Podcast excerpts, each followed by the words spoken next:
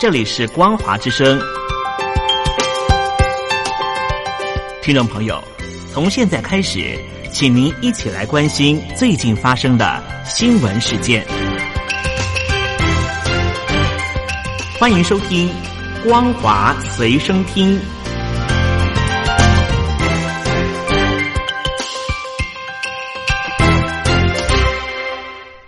各位听众朋友，你好，欢迎收听本节的光华随身听，我是老谷。首先带您关心武汉肺炎疫情后遗症发酵。根据路媒的报道，武汉昨天解除封城之后，当地人员以及产品都遭到歧视，不仅入账还没有撤除，甚至连武昌鱼也受害。根据报道指出，官方声称放松武汉交管，但农产品还是处于滞销的状态。农户说。连外的交通限制还是很多，而且外地民众大部分歧视湖北农产品。官方声称保障农产品的绿色通道申办通行证比登天还难，要办妥七种证件，还必须经由官方盖章以及漫长的审查。此外，也有鱼贩到江西送鱼货的时候，竟遭到隔离。武汉的鱼货卖到大陆全境都不敢提到产地。武汉肺炎疫情爆发后，中共大外宣展开新部署。外媒跟踪上万个推特账号后，揭露中共操盘手使用劫持以及假的推特账号散布假讯息。美国非营利新闻调查网站 ProPublica 近期分析一万多个账号，揭露中共利用推特在全球进行宣传，成为在海外迅速造势的秘密手法。根据调查显示，推特公司在中共大外宣很熟悉，曾关闭几十万个相关账号。自去年八月以来，一万多个可疑的推特账号可能属于中共大外宣的一部分，发布有关香港抗议、疫情等主题以及假讯息。近日一项美国调查显示，中国大陆有三成七的消费者计划延后购买智慧型手机，显然是受到武汉肺炎的影响，使得民众消费力大幅减低。根据美国一家市调机构的报道，将近三成七的民众。计划延后购买新手机，三乘二将延后升级到五 G 服务。事实上，疫情爆发后，个人消费能力大幅下滑，主因是因为多数民众不愿意到公共场所，大批的企业倒闭，导致大规模失业、降薪，民众收入锐减，而且中共并没有救济民众的措施。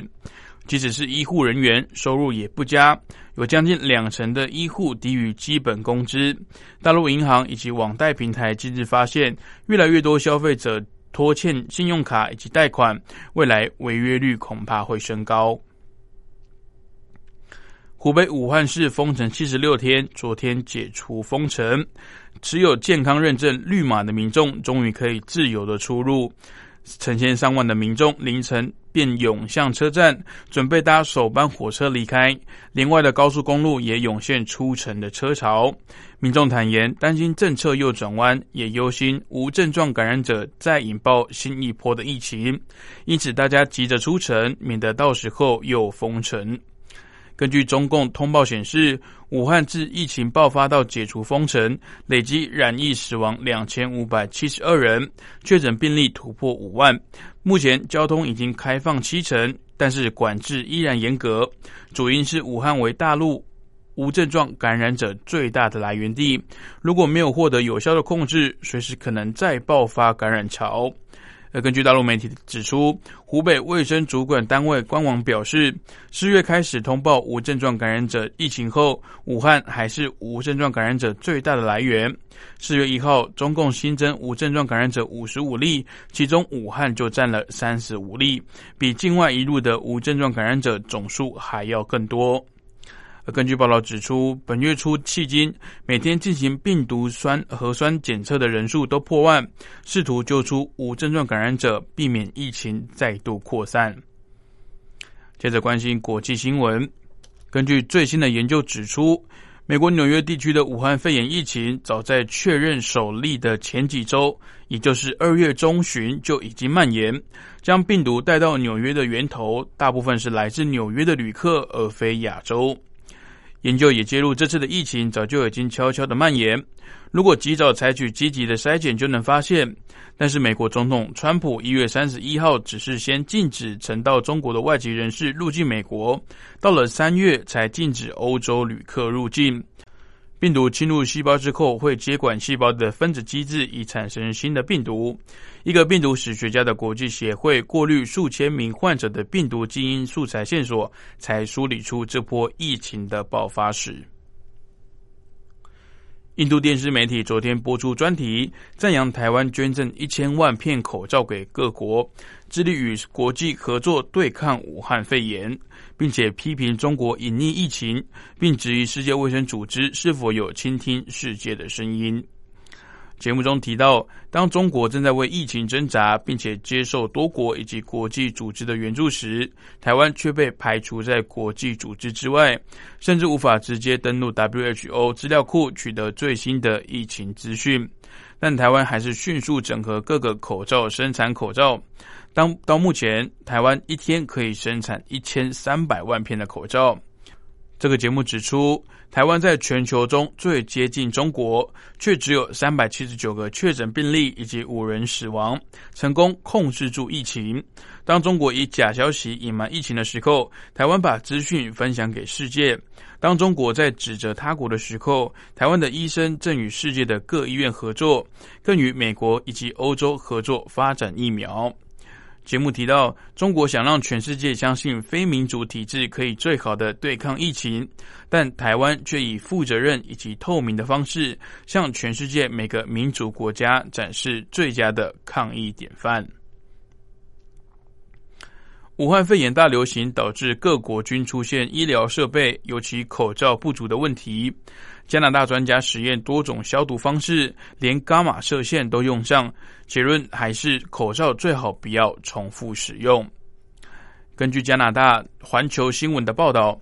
加拿大多个从事耗材消毒的业者与政府合作，评估使用过的个人防护装备在消毒后的效果。有些公司动用能有效杀灭各种维生素的伽马射线，有的则动用能打断病原再生能力的电子加速器。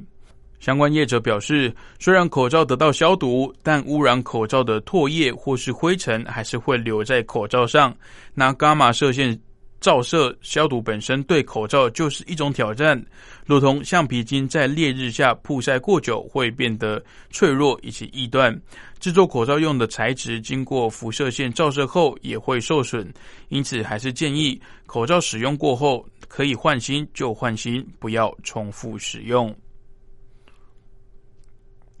日本境内因为武汉肺炎疫情延烧，负责营运日本东京迪士尼乐园以及东京迪士尼海洋的东方乐园公司，今天决定延长闭园，暂定五月中旬之后再重新开园。根据日本放送协会以及时事通讯社的报道，东方乐园公司原定本月二十号以后可以复原，但基于目前疫情以及日本政府公布紧急事态宣言，决定延长闭园时间。东京迪士尼乐园以及东京迪士尼海洋从二月二十九号闭园之后，已经超过一个多月。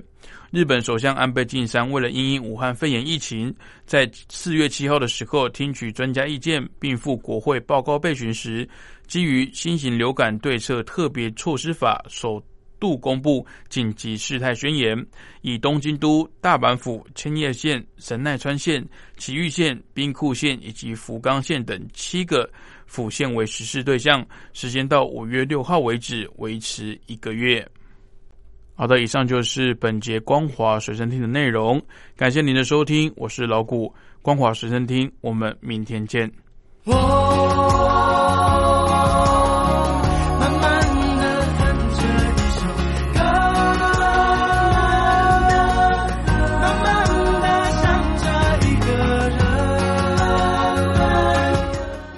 谈恋爱吗？在爱里可以慢慢爱，不在爱里那就等待，因为等待是爱情的一种方式。天气